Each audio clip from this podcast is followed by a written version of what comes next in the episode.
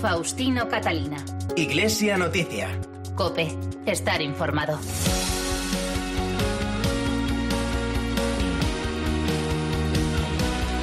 Saludos amigos, muy buenos días en este domingo 15 de marzo, tercero de cuaresma y a esta hora en la que llega el tiempo para contarles en estos próximos minutos los principales asuntos de la actualidad eclesial de estas jornadas. Será hasta las 9 de la mañana en que llegará la transmisión de la Santa Misa desde Toledo.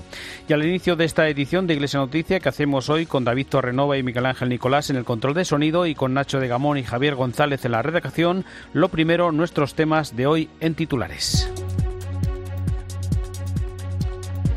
El Real Decreto del Gobierno que, se declara, que declara el estado de alarma por la pandemia de coronavirus no prohíbe las celebraciones religiosas en España, pero sí las restringe para evitar concentraciones de personas.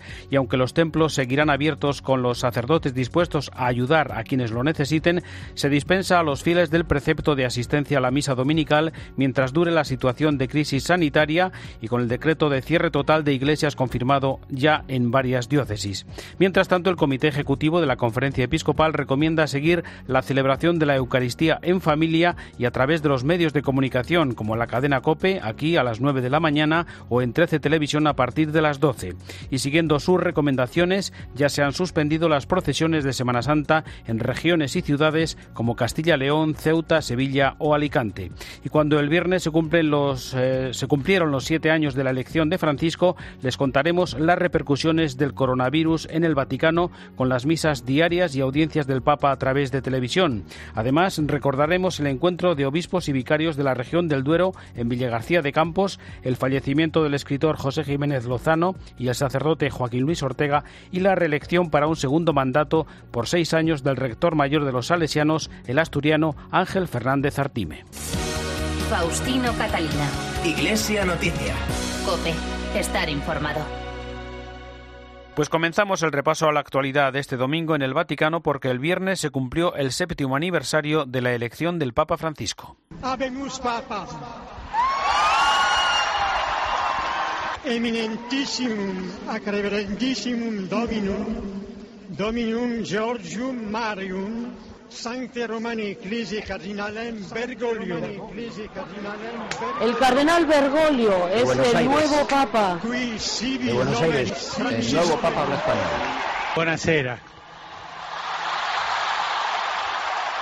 Voi sapete che il dovere del conclave era di dare un vescovo a Roma. Sembra ¿Sabes que la che misión del cónclave era dar i un obispo a miei Roma? fratelli cardinali sono che mis andati a prenderlo quasi alla fine del mondo. Ma siamo Están dispuestos a ir hasta el fin del mundo. Han sido siete años de pontificado con importantes acontecimientos en la vida de la Iglesia que van desde los sínodos sobre los jóvenes hasta la reforma de la curia, el diálogo ecuménico, la crisis por los abusos a menores, la protección de la naturaleza, la Iglesia en salida o la revolución de la ternura. Nos vamos ya a Roma con la crónica de la corresponsal de la cadena COPE, Eva Fernández. Buenos días.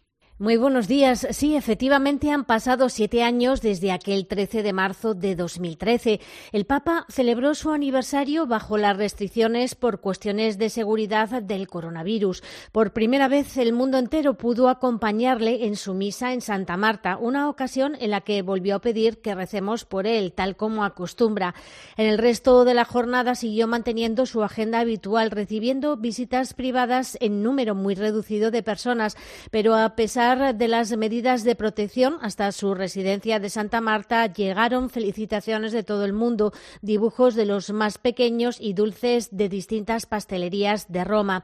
Al séptimo año de su pontificado, la encuesta de valoración de líderes mundiales que realiza anualmente en todo el mundo Gallup Internacional sitúa en primer lugar al Papa Francisco. Entre los retos para su séptimo año de pontificado, en estos momentos tan solo hay un viaje confirmado para 2020. Si la crisis del coronavirus lo permite, Francisco viajará a Malta el próximo 31 de mayo y dentro de las propias fronteras del Vaticano, durante los próximos meses, el Papa centrará sus esfuerzos en la reforma de la curia, la lucha contra los abusos y la reforma económica, entre otros temas que esperemos no sufran retrasos ante la emergencia actual por el coronavirus. Pues completamos el balance de esos seis años del Papa Francisco con el comentario desde Roma de nuestro colaborador Antonio Pelayo. Buenos días. Buenos días. Hace siete años Jorge Mario Bergoglio fue elegido sucesor de Pedro y Papa de la Iglesia Universal, un aniversario que coincide con uno de los momentos más trágicos de la humanidad en los últimos cien años y que le consolida como una potente luminaria en un mundo de tinieblas. De Francisco se puede discrepar, como él mismo ha dicho en más de una ocasión, pero nadie puede negarle que su entrega a la misión que Dios le ha confiado es absoluta e incondicional sin límites. En este septenato, este anciano de 83 años ha realizado más de 30 viajes alrededor del mundo, ha dirigido su palabra a millones de personas, ha encontrado a centenares de líderes políticos y religiosos y ha promovido una reforma de la Iglesia que, a pesar de las zancadillas de algunos, sigue adelante. Ha convocado cinco sínodos y ha publicado tres encíclicas, cuatro exhortaciones apostólicas e innumerables documentos magisteriales. Este año anunciará la reforma de la curia romana, tarea titánica que ha ocupado muchas horas de reflexión y dará nuevos pasos decisivos en el saneamiento de las finanzas vaticanas después de superar tantos quebraderos de cabeza. El cardenal Rabasi afirmaba en un reciente artículo que Job es una figura clave para interpretar la acción de este papa y para explicarlo citaba esta frase del novelista Bernanos. El buen Dios no ha escrito que debemos ser la miel de la tierra, sino la sal. La sal sobre la carne viva quema, pero también impide que se pudra. Nuestro mundo no necesita lagos, sino una voz que nos incite a todos a descubrir y realizar la fraternidad de todos los hombres y mujeres del planeta, destrozada por la globalización de la indiferencia. Esa misión, que es puro evangelio, ha consagrado Bergoglio todas sus energías cada día y cada uno de estos siete años. Deus conserve teum, Dios le conserve, hemos rezado siempre y hoy con más fervor que nunca. Desde Roma les ha hablado Antonio Pelayo. Gracias, Antonio. Seguimos en Roma y en el Vaticano, donde a consecuencia del coronavirus y para evitar su propagación están cerradas hasta el próximo 3 de abril la plaza y la Basílica de San Pedro, mientras desde el domingo pasado el Papa ha rezado el Ángelus y la audiencia general del miércoles desde la Biblioteca Vaticana y la Misa de Santa Marta se ha celebrado sin fieles y ha sido transmitida por YouTube. Son algunas de las medidas que día a día se han incrementado para frenar la expansión, expansión del virus junto a un mensaje del cardenal Tucson o la petición de oraciones del Papa por los afectados. Cuéntanos, Eva. Si algo bueno tienen todas las precauciones eh, para paliar el contagio del coronavirus es que podemos escuchar las homilías diarias del Papa en directo y antes solo las conocíamos en un resumen escrito. En la primera audiencia general la puerta cerrada desde la biblioteca del Palacio Apostólico, el Papa estuvo acompañado únicamente por los sacerdotes encargados de traducir su alocución a las distintas lenguas. Al comentar la cuarta bienaventuranza, Francisco recordó que la necesidad de verdad y de justicia no implica el ansia de venganza, es algo mucho más profundo que viene de Dios. No es la sed de venganza, tampoco es solo el dolor de los pobres y de los oprimidos, que Dios conoce bien y que no le es indiferente.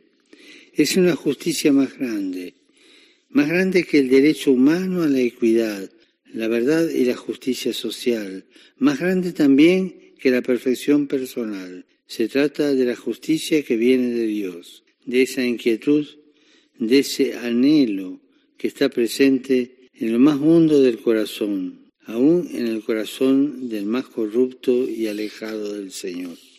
Tanto en la audiencia como en todas las misas de esta semana desde Santa Marta, el Papa volvió a tener palabras de consuelo para quienes padecen la epidemia del coronavirus y para quienes les asisten y pidió rezar unidos por todos ellos.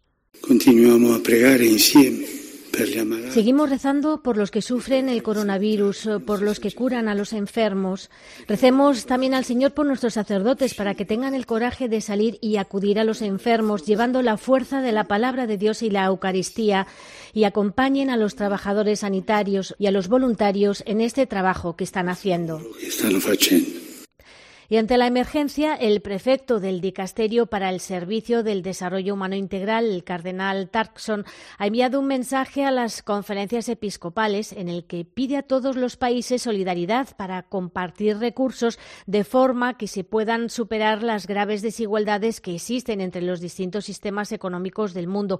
La mirada está puesta de forma especial en quienes eh, no sean capaces de proporcionar la atención necesaria por la propia debilidad de su sistema sanitario El texto anima también a los fieles que no pueden asistir a misa por las restricciones en Italia para que fortalezcan su vida espiritual con oración, ayuno y caridad en este tiempo de cuaresma. Pues aunque la actividad se ha reducido en estas jornadas, Eva, el Papa ha mantenido algunas audiencias. Ya sabemos también que las meditaciones para el Via Crucis del Viernes Santo las van a escribir los presos de la cárcel de Padua. Por primera vez las meditaciones del Vía Crucis serán escritas por presos y los afortunados han sido los que forman parte de la comunidad parroquial que asiste a la casa de reclusión de Padua, que se llama Dos Palacios. Los textos muestran los diversos rostros del mundo carcelario, incluidas las propias víctimas, los reclusos, el funcionario de prisiones, la familia del detenido, los voluntarios e incluso la persona inocente a veces injustamente acusada.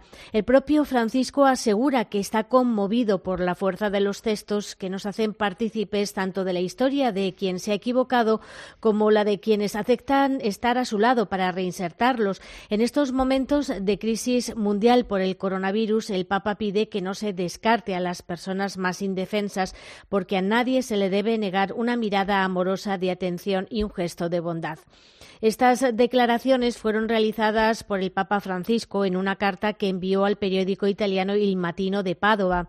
Al finalizar la carta, ofrece sus bendiciones de forma particular por las personas que están llorando a un ser querido y por aquellos ancianos, enfermos y detenidos que debido a la emergencia se encuentran imposibilitados de recibir una simple visita de aliento. Gracias, Eva. Les contamos también que el español Ángel Fernández Artime, de 59 años, ha sido elegido rector mayor de los salesianos para el próximo sexenio. Un segundo mandato como décimo sucesor de don Bosco que afronta con el espíritu de trabajo con los jóvenes, como ha recordado en el mensaje que publicó tras su elección en primera votación. Mis queridos hermanos, mi querida familia salesiana, los jóvenes nos dicen que nos quieren, que nos aman y que tienen necesidad de nosotros. Tienen necesidad de nuestra presencia, pero especialmente para que puedan tener personas que les digan Dios te ama, que podamos ser testigos de, ese amor que Dios tiene por ellos.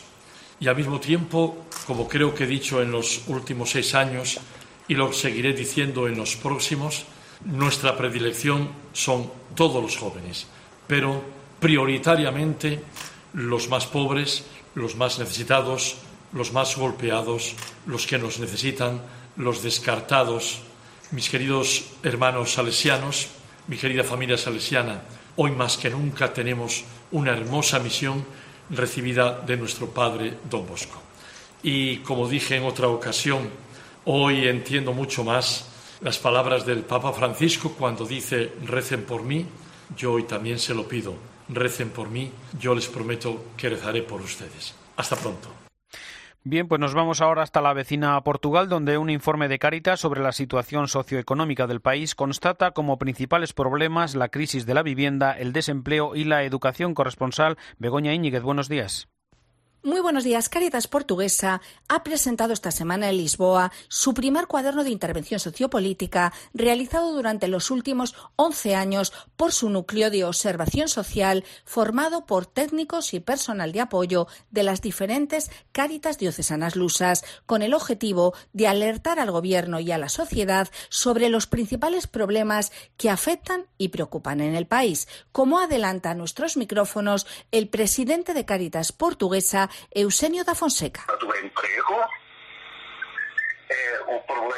Es el problema del empleo, es el problema de la protección social básica, es el problema. de la vivienda y también de sus precios. Es eh, el problema del acceso a la educación a los niños durante la primera infancia y de la violencia doméstica primera infancia y violencia doméstica. Caritas Portuguesa ayudó a más de 100.000 personas en 2019 y celebra su Semana Nacional con el lema Caritas es amor, porque como dice Eusenio da Fonseca, sin amor y esperanza, la acción social pierde sentido. Faustino Catalina. Iglesia Noticia. Cope. Estar informado. Les contamos ahora que el decreto del Gobierno que, que, declara el estado de alarma por la pandemia de coronavirus no prohíbe, pero sí restringe las celebraciones religiosas en toda España para evitar concentraciones de personas y aunque los templos seguirán abiertos con los sacerdotes dispuestos a ayudar a quienes lo necesiten, se dispensa a los fieles del precepto de asistencia a la misa dominical mientras dure la situación de crisis sanitaria y con el decreto de cierre ya confirmado en varias diócesis como las de Oviedo, Pamplona, Ávila o Pontevedra. Mientras tanto, el Comité Ejecutivo de la Conferencia Episcopal recomienda seguir en un comunicado la celebración de la Eucaristía en familia y a través de los medios de comunicación como la cadena COPE hoy a partir de las 9 de la mañana o en 13 Televisión a partir de las 12 a las 11 los días de diario. Y además, siguiendo sus recomendaciones, ya se han suspendido las procesiones de Semana Santa en regiones y ciudades como Castilla-León, Murcia, Extremadura, Ceuta, Sevilla o Alicante. Por otra parte, se propone restringir y posponer la celebración de funerales y exequias para evitar la concentración de personas. Durante los últimos días, recordamos, las diócesis ya habían comunicado a los sacerdotes y fieles los protocolos de prevención a seguir, como retirar el agua bendita en las entradas de los templos, evitar dar la mano y otras formas de contacto físico en el rito de la paz del que se puede prescindir o mantener en las misas las distancias de al menos metro o metro y medio entre las personas para evitar concentraciones. Les contamos más cosas. El obispo de Lugo y nuevo presidente presidente de la Comisión Episcopal de Educación y Cultura, Alfonso Carrasco, considera que el proyecto de ley de reforma educativo del Gobierno suscita preocupación por su marginación de la demanda social. Declaraciones al espejo de COPE. Yo creo que es preocupante porque la sociedad ocupa un lugar primero. La iniciativa social, la demanda social es lo primero. El Estado es una estructura, una ayuda, una serie de recursos grandes que nos ponemos todos, por así decir, a disposición, los preparamos juntos, los pagamos con nuestros impuestos y sí, tienen que servir, pero sirven a la sociedad. Y por tanto, en algo, por un lado, tan íntimo y delicado como la educación y la persona de tu propio hijo, y por el otro lado, en una estructura tan evidentemente democrática como es la que le da la prioridad a la sociedad, se entiende mal que no se valore la demanda social e incluso la iniciativa social como un criterio fundamental de la educación. Un informe presentado por Cáritas Diocesana de Huelva sobre la situación de salud de los inmigrantes en los asentamientos constata que no se puede abordar solo como un problema de inmigración, sino vinculado al trabajo temporal y a la precariedad en que viven las personas que buscan un empleo. Nos lo cuenta desde Cope Huelva Ana Oreiro. La realidad en la que viven los 2.500 inmigrantes de los asentamientos de Huelva es entre plásticos y cartones. Este informe realizado entre Caritas y la universidad mantiene que las condiciones de vida de estas personas se asemejan a las de un país subdesarrollado en una sociedad avanzada, lo que han denominado el cuarto mundo. Su mayor preocupación son los incendios. Juan Mabreva, técnico de Caritas, hace hincapié en que se están vulnerando los derechos humanos. La precariedad de la que, de la que nosotros eh, hablamos en Cáritas y la que llevamos tiempo sacando la luz y denunciando, ¿no? se constata sobre todo en una vulneración importante de derechos humanos. ¿no? Sadú Cise vive en uno de estos asentamientos y su mayor preocupación cada día es el acceso al agua. Tener que caminar cuántos kilómetros para conseguir una garrafa de agua que sabemos todo que no es agua potable. Necesitamos agua. Cualquier persona le gustaría tener una casa como todo el mundo, nosotros estamos ocultando a la familia en la realidad de nuestra vida. Ocultamos. ¿Por qué? Porque caemos la cara de vergüenza. La mayoría son jóvenes y sanos, el 50% tiene papeles y sacan la campaña agrícola adelante. La Casa de Ejercicios de Villagarcía de Campos ha acogido esta semana la 39 edición del Encuentro de Obispos, Vicarios y Arciprestes de Iglesia en Castilla. Un centenar de participantes han analizado la vocación y misión de los laicos en la Iglesia. Cope Valladolid, Laura Ríos, buenos días. Buenos días. Villagarcía de Campos ha sido el escenario de la 39 edición del encuentro de obispos, vicarios y arciprestes de la denominada Iglesia en Castilla, conformada por nueve diócesis de Castilla y León. Alrededor de un centenar de personas ha asistido a esa cita presidida por el cardenal arzobispo de Valladolid, Ricardo Blázquez. Los obispos han elegido como tema del encuentro la vocación y la misión de los laicos, la acción católica general, por lo que también han sido convocados varios delegados de apostolado seglar, tal y como ha explicado el secretario de los prelados regionales, el segoviano Ángel Rivilla lo ha hecho con el propósito de confirmar y reafirmar todo lo vivido en el Congreso de Laicos Pueblo de Dios en salida creo que viene como anillo al dedo.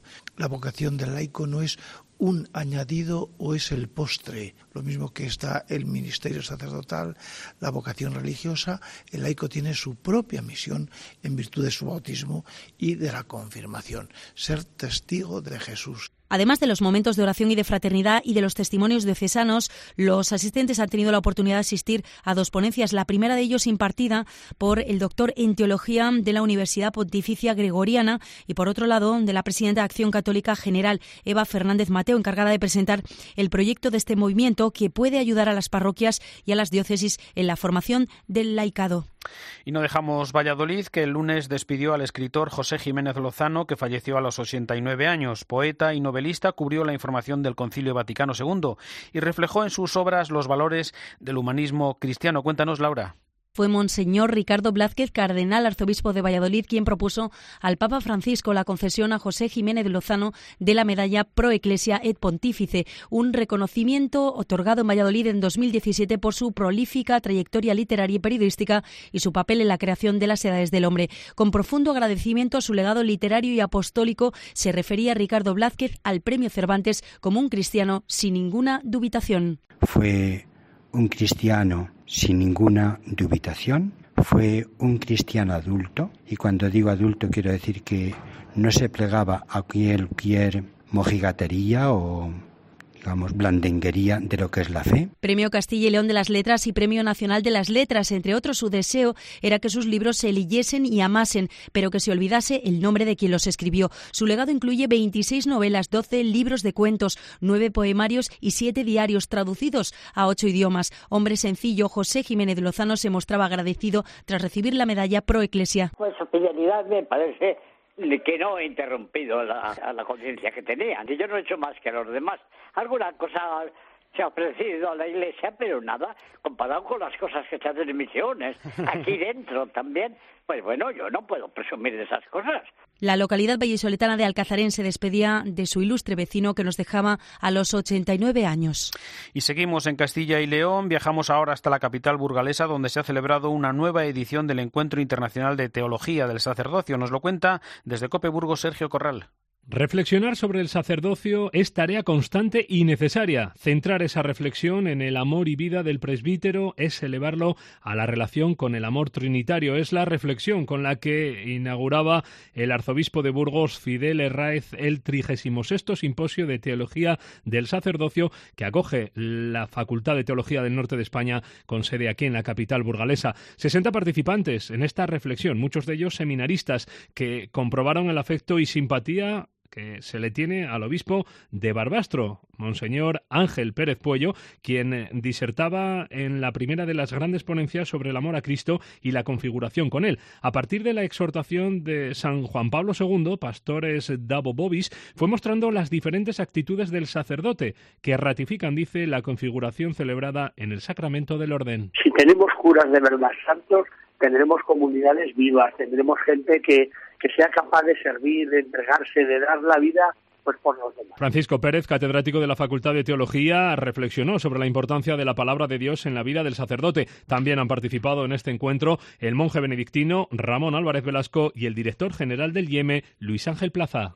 Y en Burgos falleció el lunes a los 86 años el sacerdote y periodista Joaquín Luis Ortega. Fue director de la revista Eclesia y la Biblioteca de Autores Cristianos y portavoz y vicesecretario para la información en la Conferencia Episcopal.